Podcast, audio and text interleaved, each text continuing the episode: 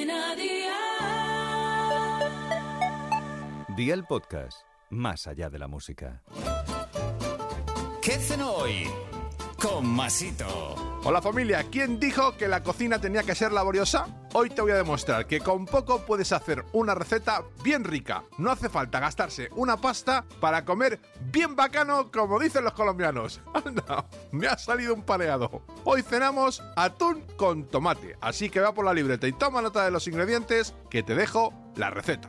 Atún congelado, tomate frito y albahaca. ¿Empezamos con la preparación? Pues venga, ¡al lío!